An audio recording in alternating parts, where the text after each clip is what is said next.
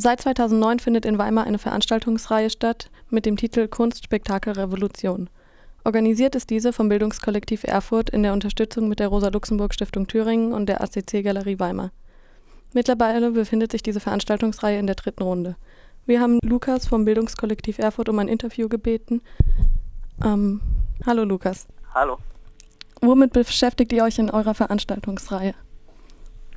Ähm, also 2009 hat das äh, erstmal angefangen äh, mit einer generellen Auseinandersetzung mit den Avantgarde-Bewegungen in der Kunst. Also da kann man sagen, das sind sozusagen diejenigen künstlerischen Bewegungen, ähm, die nicht einfach mehr nur Kunst gemacht haben, sondern die als Künstler die Intention hatten, die Grenzen der Kunst selber zu sprengen. Und das war äh, immer auch gekoppelt an äh, würde ich sagen, ein, ein, revolutionäres Vorhaben, nämlich die Gesellschaft zu revolutionieren.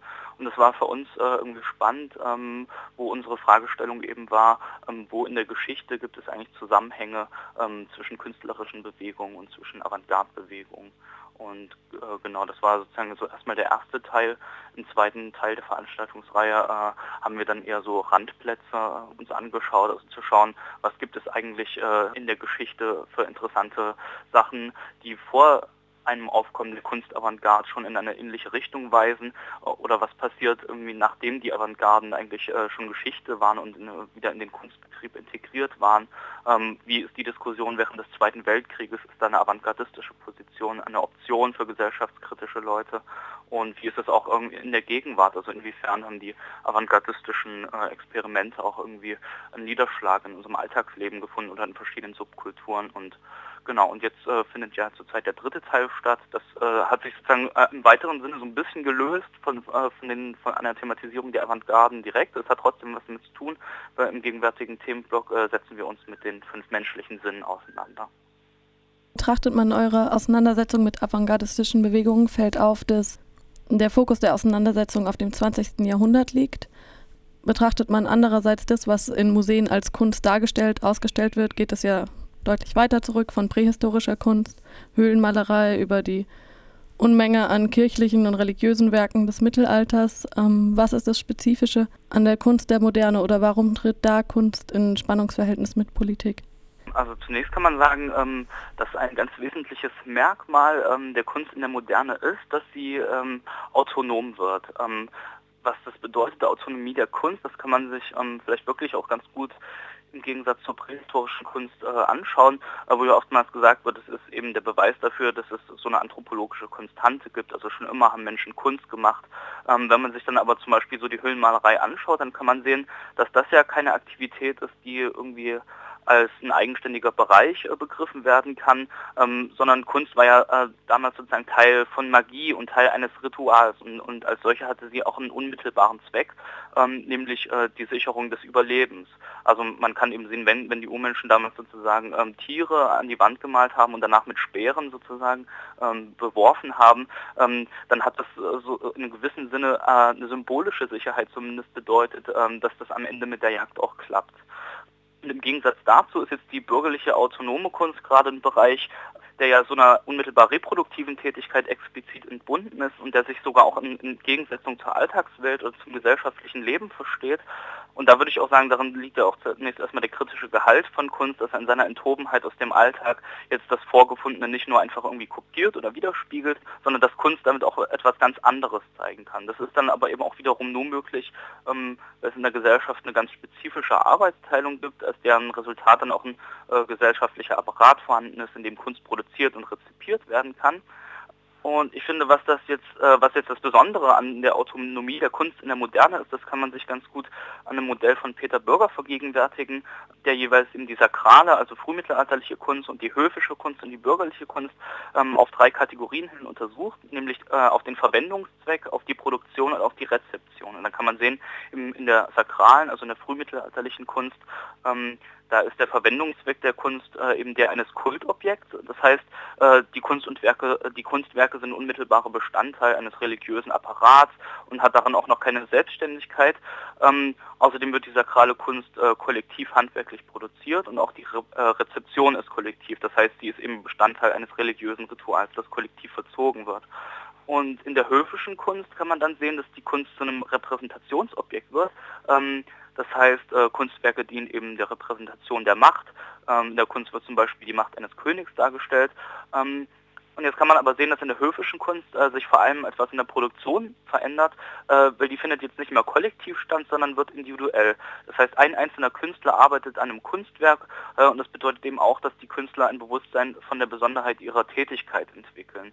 Ähm, also das kann man sich eben, eben auch anschauen, gerade wenn so im späten Mittelalter schon Umbrüche dann auch in der Produktion stattfinden, ähm, dass, dass das Kunsthandwerk eigentlich einer veralteten Produktionsweise anhaftet. Und das bedeutet für die Künstler, dass sie irgendwie äh, ähm, ihre spezifische Legitimität, äh, äh, ihre spezifische ähm, Tätigkeit legitimieren müssen. Das heißt, sie entwickeln Legitimationsstrategien und Kunst äh, wird für sie zu etwas Besonderem. Und dann kann man sehen, äh, die Rezeption der höfischen Kunst, die bleibt aber kollektiv. Das heißt, äh, man kann sich das vielleicht so vorstellen, am Hof, da wird halt in einer geselligen Runde, wird da, hört man sich ein Musikstück an und in geselliger Runde spricht man dann vielleicht über Kunst. Das heißt, Rezeption ist auch immer noch kollektiv. Ähm, Jetzt kommt in der bürgerlichen Kunst ein entscheidender Einschnitt. Ähm, die Kunst ist da jetzt nicht mehr eingebettet in irgendwelchen anderen gesellschaftlichen Subsysteme, also jetzt zum Beispiel in Religion oder in Herrscherkult, ähm, sondern sie wird eben eigenständig darin, dass sie das bürgerliche Selbstverständnis darstellt. Ähm, und die Darstellung dieses Selbstverständnisses, die ist äh, explizit auch einer gesellschaftlichen Wirklichkeit entgegengestellt. Ähm, das hat äh, zum einen damit zu tun, äh, dass äh, bürgerliche Selbstverständlich und bürgerliche Wirklichkeit, dass die von Anfang an, also seit der französischen Revolution eigentlich auseinandergeklafft haben. Das hat aber eben auch damit zu tun, dass Teil, äh, Teile des Bürgertums ähm, selber die Entwicklung der bürgerlichen Gesellschaft schon kritisiert haben. Und ich finde, das kann man äh, ganz gut eigentlich bei Schiller sehen, äh, der ja ein ganz maßgebliches Buch für die bürgerliche Ästhetik geschrieben hat, äh, nämlich die Briefe zur ästhetischen Erziehung der Menschen. Und darin zeigt Schiller ähm, ganz viele Missstände der bürgerlichen Gesellschaft schon auf, also selber als, als Bürgerlicher eigentlich. Ähm, worauf ich ähm, kommen wollte, äh, ist das ganz Entscheidende, nämlich was sich in der bürgerlichen Kunst ändert, ist die Rezeptionsweise, weil die jetzt nicht mehr kollektiv stattfindet, sondern ganz individuell. Also die bürgerliche von, äh, Vorstellung von Kunstrezeption bedeutet, dass man sich eben einsam im Werk versenkt. Und das hat eben auch damit zu tun, dass erst in der bürgerlichen Gesellschaft das Individuum eine zentrale Rolle bekommt ähm, und dass hier erstmal sowas wie Subjektivität für die gesellschaftliche Praxis zentral wird. Und man kann dann sehr gut sehen, ähm, wie sich das in der Kunst auch inhaltlich niederschlägt, weil jetzt äh, das ist jetzt nicht mehr nur äh, eine Dekoration oder so, sondern da werden ganz äh, intime Feinheiten kommen da auf und werden thematisiert. Also ja, vielleicht soweit erstmal zur, zur Besonderheit der modernen Kunst. Das ähm, politische, kritische Potenzial der Kunst in der ähm, bürgerlichen Gesellschaft liegt also erstmal in der Autonomie der Kunst. Und wie du eben schon angeführt hast, legt zum Beispiel Schiller ja auch eine sehr große Hoffnung in diese Autonomie der Kunst. Also die Kunst wird das entscheidende Medium zur ästhetischen Erziehung, zu einer Erziehung hin zu einer humaneren Gesellschaft, wo der Mensch auch mit seinen eigenen Bedürfnissen mehr im Einklang ist, auf eine vernünftige Weise. Ähm, man könnte ja dann sagen, darin liegt das Versprechen der Kunst, dass es eben diesen Weg aufweist. Andererseits bist du aber auch schon darauf eingegangen, dass es sich aus dem Alltag abgrenzt, dass es zu einer ja, einer Kultursphäre von vielen, neben Religion, neben Alltag, neben Politik wird. Ähm, inwieweit kann Kunst innerhalb dieser Sphäre denn trotzdem auf Gesellschaft wirken? Mhm. Ähm, ja, vielleicht kann man äh, erstmal generell sagen, ähm, dass Kunst in der bürgerlichen Gesellschaft zu so einer Art Residuum für Bedürfnisse wird, äh, die in der gesellschaftlichen Realität keine Befriedigung finden. Also, ähm, also ja, wir haben eine Gesellschaft, in der es äh, sozusagen Konkurrenz die Normalität und dann haben wir in der Kunst, da kommt so, da wird ein Bild von Solidarität entworfen. Oder dann kann man sagen, in der bürgerlichen Gesellschaft wird alles unmittelbaren Zwecken unterworfen. Dann hat man die Kunst als eine Sphäre der Zweckfreiheit. Oder dann kann man sehen, bürgerliche Gesellschaft, das bedeutet auch ein enormer Fortschritt in der Naturbeherrschung. Dann kann man sehen, in der äh, in der Kunst, da soll sowas wie Versöhnung mit der Natur möglich sein. Und ähm, dann äh, kann man sehen, sozusagen die Menschen werden in der bürgerlichen Gesellschaft zunehmend von ihren äh, Möglichkeiten abgeschnitten, die eigentlich die bürgerliche Gesellschaft erst äh, irgendwie ermöglichen. Und dann äh, kommt in der Kunst sowas wie Utopie auf irgendwie. Und dieses ähm, einerseits, andererseits, was du jetzt angesprochen hast, also dass da zum einen ein Versprechen stattfindet, aber andererseits, dass äh, sozusagen die Sphärentrennung selber vielleicht auch schon ein Problem ist. Ich finde, dass das spiegelt sich ganz gut in zwei verschiedenen Positionen, die für uns an der Veranstaltung auch eine wichtige Rolle spielen. Nämlich zum einen Adorno, der würde sagen, ähm, es ist überhaupt ganz wichtig, dass sowas wie Kunst äh, besteht, damit eben auch die Erinnerung da, daran bestehen bleibt, dass es etwas an, ganz anderes zur Gesellschaft geben kann. Und dann auf der anderen Seite die Situationisten um Guy Debord, die würden eher sagen, ähm, dieses Residuum bedeutet, dass wir eben dann auch eben von den Möglichkeiten der Kunst getrennt sind, dass, dass diese Möglichkeiten uns vorenthalten werden und dass, ähm, dass in dieser Trennung eben zu, zum Alltag oder so, dass, dass damit die Möglichkeiten der Kunst zu einer bloßen spektakulären Repräsentation werden. Ähm, und sie meinen, wir müssen eigentlich auf eine Aufhebung der Kunst drängen, um uns diese Möglichkeit anzueignen und zu realisieren. Und ich würde eben sagen, jetzt die, die Perspektive, die Kunst will, die, die, die schwankt immer zwischen diesen beiden Positionen her oder zumindest ist das jetzt ähm, in unserer Reihe erstmal so angelegt. Die avantgardistischen Bewegungen, auf die ihr in eurer Reihe eingeht, also du hattest eben schon die situationistischen Internationale genannt, ähm, darunter fallen auch die Dadaisten und die Surrealisten.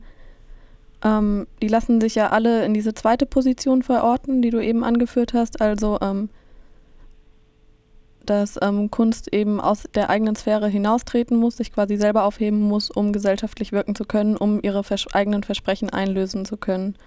Ähm, welche Versuche haben da stattgefunden, das zu verwirklichen und inwieweit sind diese gescheitert? Erstmal? Hm, also man kann zunächst erstmal sehen, ähm, dass es sozusagen bei diesen äh, avantgardistischen Bewegungen, dass es da einen Zusammenhang gibt mit emanzipatorischen Bewegungen. Also man kann das sehen, ähm, dass zum Beispiel äh, die Surrealisten, die äh, haben sich der kommunistischen Partei äh, angeschlossen in Frankreich, ähm, wo es dann aber auch wieder zu Ärger kam. Sie sind dann dort wieder ausgetreten, aber haben sich eben äh, explizit als revolutionär verstanden und haben eine Verbindung zu diesen äh, emanzipatorischen Bewegungen gesucht. Ähm, man kann das auch sehen bei den russischen Konstruktivisten, die eben sozusagen ganz früh teilnehmen daran, sozusagen die junge Sowjetunion aufzubauen. Da gibt es dann auch wieder Ärger, ähm, weil dann ja, irgendwann in der Sowjetunion sozusagen die Doktrin des äh, äh, sozialistischen Realismus festgelegt wird. Das heißt, solche Leute wie die Konstruktivisten oder der Proletkult, die fallen da auch gleich wieder raus, wurden dann verfolgt. Ähm, ja, und also das war eben sozusagen erstmal ähm, ja, das Spannende, dass dort sozusagen ähm, es zwei Sphären gibt, Kunst und Politik, und ähm, diese Sphären werden über, äh, überschritten und es äh, gibt sozusagen äh, Gemeinsamkeiten in Bezug auf die Veränderung der Welt. Ähm, und Jetzt kann man aber sehen, dass dieser Versuch der Aufhebung ähm, ähm, von Anfang an problematisch ist. Also, also zum einen haben wir natürlich heute das Resultat, dass ja sozusagen die avantgardistischen Experimente, die die Kunst angreifen wollten, die, also nicht nur einen bestimmten Kunststil, sondern die Kunst als Institution aufheben wollten, dass die heute wieder in diesen Kunstbetrieb äh, integriert sind. Und man kann sozusagen äh, welche der, der avantgardistischen Kunstwerke, die so, sogar irgendwie die Form des Museums angegriffen haben, dass die heute äh, in Museen äh, zu bewundern sind. Also das wäre sozusagen äh, zum einen das Scheitern. Ähm, zum anderen, ähm, ich hatte das angesprochen, dass sozusagen von Anfang an auch so eine Schwierigkeit in dem Versuch der Aufhebung der Kunst liegt. Ähm, ähm und da, da, würde ich sagen, dass zum Beispiel bei den Dadaisten das der Fall ist. Also dass zum auf der einen Seite ist da auch eine Trauer über einen Verlust zu spüren. Also die Dadaisten sind immer in bürgerlichen Anzügen aufgetreten. Das war vielleicht ein Zeichen dafür, dass sie sozusagen auch den Verlust beklagen, der in den Möglichkeiten der bürgerlichen Gesellschaft liegt. Ähm, auf der anderen Seite ähm, wird da eben auch ganz radikal eine Position vertreten, die sagt, wir haben keine Lust mehr auf diesen ganzen bürgerlichen Scheiß und wir wollen jetzt nur noch das Unmittelbare erleben. Ja? Und das ist ja ein, ein Stichwort, ähm, das auch aus der Lebensphilosophie so ein bisschen kommt, also sozusagen gegen das Abstrakte wird dann das, das konkrete, unmittelbare Erleben gesetzt. Ähm, also da wird das vielleicht schon so, so, ein bisschen problematisch und wenn man dann so ein bisschen weiter guckt, kann man sehen, ähm, dass Avantgardismus nicht unbedingt Emanzipation bedeutet. Also das kann man ja dann an, äh, an den italienischen Futuristen sehen, die sich ja äh, nicht nur irgendwie zufällig in den Dienst des Faschismus gestellt haben, sondern die auch explizit sozusagen eine, eine Verherrlichung des Krieges im ästhetischen Sinne betrieben haben. Ähm, und dann kann man sehen, dass all das in seiner Widersprüchlichkeit ja heute irgendwie äh, fortwirkt. Ich fand das immer ganz interessant, das ein bisschen nachzuverfolgen, ähm, weil die Dadaisten, ähm, das waren ja auch Menschen, die sozusagen äh, sich Geld verdienen mussten, um sich ihr Brot kaufen kaufen zu können. Und das haben die vor allem dadurch getan, dass sie ähm, ins Werbedesign gegangen sind und, und, und Produktwerbung betrieben haben. Und dass da sozusagen diese zerstörte Formsprache, die eigentlich sozusagen dafür äh, für ein Beklagen äh, darin steht, dass wir es äh, dass wir es mit einer Zerstörung von Gesellschaftlichkeit zu tun hat. Diese zerstörte Formsprache, die hält jetzt Einzug sozusagen in die Warenästhetik. Und da fände ich ganz interessant eben mal zu schauen, äh, inwiefern heute sozusagen die, diese Formen halt noch wirken und wie, wie präsent dann eigentlich so Zerstörung und Krieg in, in unserer unmittelbaren ästhetischen Umgebung halt irgendwie wirken. Also genau, und, und das, was ich damit meine, ist ja, dass es das Einscheitern der Avantgarde ja auch darin besteht, dass sie, dass sie verwirklicht wurde. Also gerade dadurch, dass sozusagen Formen, Formelemente der avantgardistischen Experimente in die Wahnästhetik eingeflossen sind, sind ja Alltagsleben und Ästhetik und Kunst äh, haben sich unglaublich angenähert. Und, und heute fällt das, glaube ich, gar nicht mehr so leicht, so einen ganz klaren Unterschied zwischen Kunst und Lebenswelt äh, festzustellen. Wie steht es heute? Also es gibt doch immer wieder den Versuch, ähm, diese Provokation, die die Dadaisten und Surrealisten erst betrieben haben, zu wiederholen. Ähm, inwieweit kann das, also inwieweit kann das funktionieren, vor allem eben im Hinblick darauf, ähm, dass ähm, der Dadaismus, dass der Surrealismus in seinen emanzipatorischen Potenzialen, die Teil des Potenziales waren, gescheitert ist? Mhm. Also ich glaube, dass ähm, wenn man versuchen will, die Avantgarden ähm, zu beerben, äh, dann darf man auf keinen Fall das wiederholen, was sie gemacht haben. Also schon allein deswegen, weil sie das ja unter bestimmten äh, Umständen gemacht haben, die sich heute verändert haben. Und gerade in der Wiederholung der avantgardistischen äh, Geste liegt ja, so ein, liegt ja so ein Regress, weil das kann man einmal machen, man kann einmal auf eine bestimmte Weise die Institution Kunst angreifen, ähm, aber äh, sobald die Kunst das dann selber für sich akzeptiert hat und das als eine Möglichkeit äh, sozusagen in den Kunstbetrieb integriert hat, ähm, wird sozusagen diese Geste wirkungslos.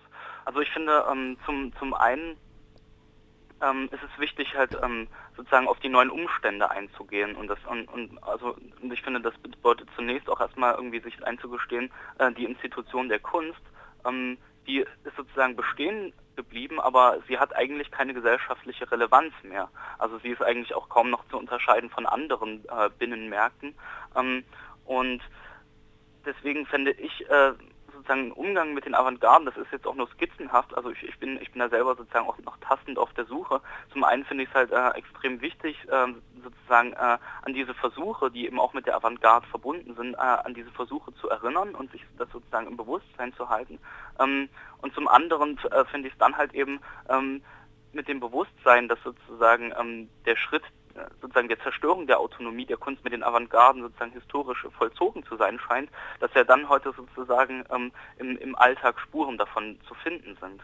Und äh, ich finde, das kann Ästhetik zum einen auch bedeuten, ähm, dass ja, dass man sozusagen ähm, aufspürt, wo in, in, in, unserer Lebenswelt oder so, wo, äh, wo da halt wie ästhetisch unsere Sinne zum Beispiel angesprochen werden und was das für unser gesellschaftliches Dasein bedeutet, was es da für Potenziale gibt oder was, was, was da für Regressionstendenzen halt irgendwie zutage liegen.